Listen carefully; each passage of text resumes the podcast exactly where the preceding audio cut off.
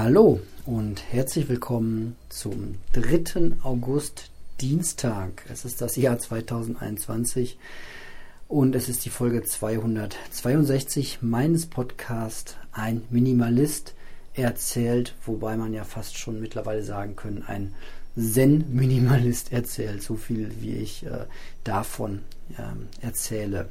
Denn vieles, was von äh, Jens Korsen ist, merke ich zurzeit, stammt auch eigentlich sehr direkt aus dem Zen-Universum. Ähm, ja, ihr hört äh, eine neue Folge und ich ähm, erzähle ein bisschen, wie es äh, weiterging. Ich hatte gestern ja ähm, mit einem Tag mal rumexperimentiert, an dem ich nur Obst und Gemüse essen wollte. Und ich glaube, die Aufnahme habe ich gemacht nach dem Abendessen. Und ja, was soll ich sagen? Ich äh, habe es geschafft. Ein absoluter Tageserfolg. Ich bin nach dem Essen von Gemüse aus dem Ofen, äh, einfach nur Gemüse auf eine Auflaufform und dann ein bisschen äh, Öl drüber, ein bisschen Salz dran und dann ist das Ganze auch schon bald fertig. Ähm, ja, nachdem ich das als Abendessen hatte, habe ich nichts weiteres gegessen. Es war nicht ganz so leicht tatsächlich. Ich bin auch mit ein bisschen Hunger ins Bett gegangen. Und dann ist aber ein Phänomen eingetreten, was ich ganz, ganz äh, bemerkenswert finde. Denn ich ähm, war mir total sicher, dass ich morgens äh, großen Hunger haben werde. Ich hatte mich auch schon darauf gefreut, äh, auf meine Portion Haferflocken.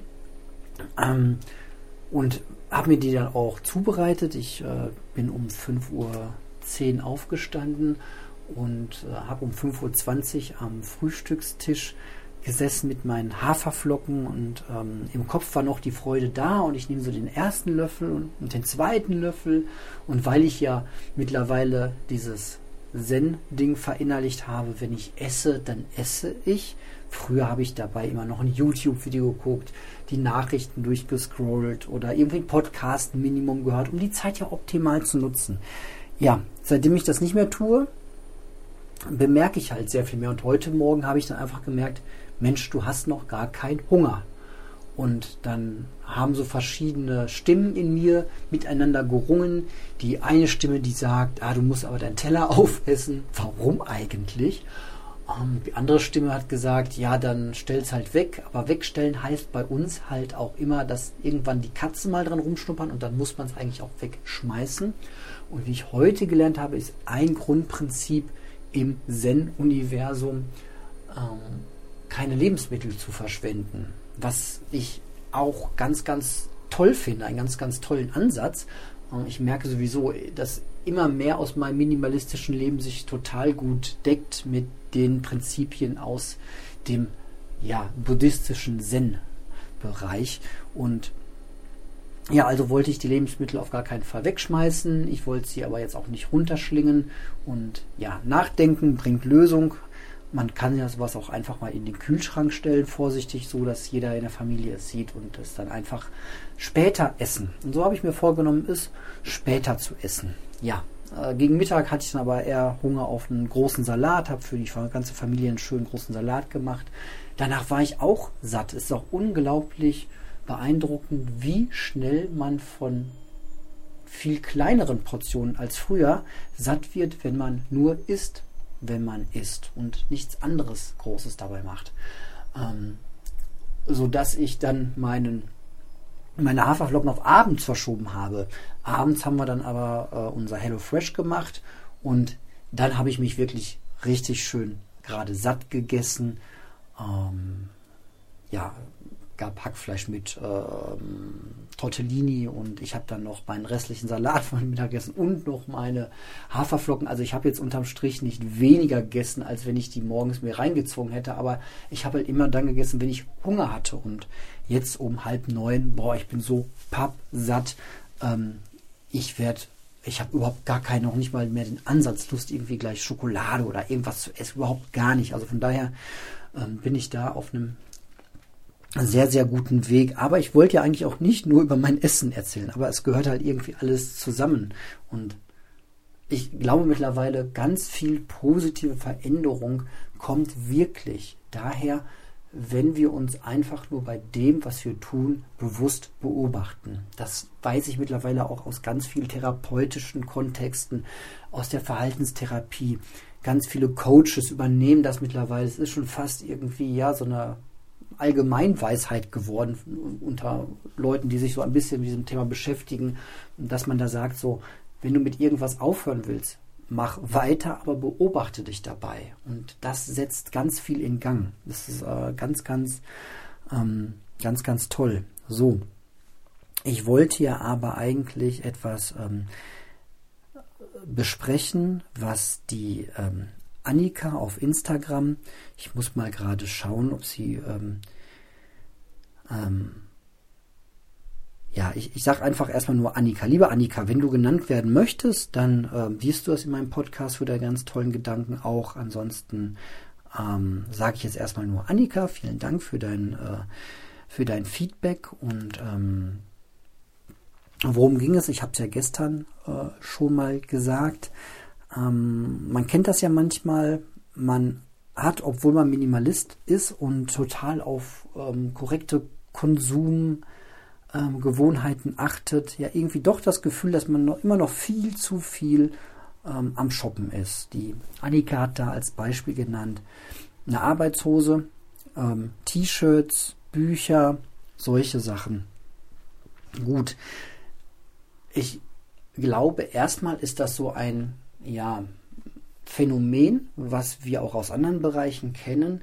Ähm, wenn man zum Beispiel zum ersten Mal in seinem Leben eine Brille trägt, sieht man oder sich damit beschäftigt, bald eine zu tragen, sieht man überall auf einmal ständig Menschen mit Brillen. So. Ähm, seitdem ich mich ein bisschen mit Tesla beschäftigt habe und das Auto gut wiedererkenne, sehe ich auch viel mehr Teslas als früher und so weiter. Man kennt dieses Phänomen einfach. Und vielleicht ist das ein Teil, wenn man sehr auf Konsum achtet und sehr darauf achtet, was man kauft und ob man was kauft und sich da sehr viele Gedanken macht, auch einfach im Alltag sich da sehr beobachtet wieder, was ja eigentlich sehr gut ist, hm, dann fällt einem das, was man kauft und was man konsumiert, wahrscheinlich einfach viel deutlicher auf. Ich glaube, wenn man das irgendwie statistisch er, äh, erfassen würde und einfach zählen würde, wie viele Dinge ähm, man kauft und das mit einem Durchschnittsmenschen vergleichen würde, wäre man noch weit drunter und ähm, damit ja irgendwie immer noch äh, sehr, sehr minimalistisch. Außerdem, Minimalismus heißt nicht, dass man gar nichts besitzt. Minimalismus heißt für mich nur, dass man die Dinge, die man besitzt, dass man die sehr wertschätzt, dass man die regelmäßig benutzt, dass man zumindest weiß, wo die sind, ähm, dass man die pflegt, repariert, dass man sie wertschätzt. Denn dann sind es auch wertvolle Dinge. Ähm, ja, das ist dann auch irgendwie der Unterschied zu, ähm, zu, zu, zu, zu, Armut. Ne? Nur weil ich wenig Dinge besitze, bin ich, fühle ich mich nicht arm, sondern ich würde mich eher arm fühlen, wenn ich 100 Millionen Dinge besitzen würde und die wären aber alles von schlechter Qualität und ähm, wären irgendwie so, ja, einfach nur da und ich würde vieles gar nicht brauchen. Ähm, ja, also ein Schrank voller hässlicher, angesprungener Tassen finde ich persönlich ärmlicher als eine Tasse, aus der der Besitzer jeden Tag seinen Tee und Kaffee trinkt und die er nach dem Benutzen sofort wieder abspült, abtrocknet und an die gleiche Stelle im Schrank zurückstellt, nochmal so ein bisschen korrigiert, wie sie steht. Da könnte man auch sagen, ah, der arme Kerl, oh, der hat nur eine Tasse. Nee, das ist ja genau der Unterschied zwischen Minimalismus und ganz bewusste Einfachheit und Armut. So. Und ähm, ja, daher ähm, besitzt oder konsumierst du nicht zu viel, wenn du nur die Dinge konsumierst und kaufst und gebrauchst, die du nutzt und die für dich einfach ähm, notwendig sind. Und das merkt man relativ schnell, ähm, wenn einfach Sachen irgendwann nur noch rumstehen. Man kann natürlich sich selbst auch austricksen und sagen, ähm, im Januar brauche ich immer meine Golfausrüstung und im Februar brauche ich meine Squash-Ausrüstung. Im ähm, im März ähm, brauche ich ähm, mein Rennrad und dann brauche ich noch mein Mountainbike und dann brauche ich dies noch und brauche, die brauche ich alles. Man kann sich das natürlich schönreden. Oh, ich brauche das alles.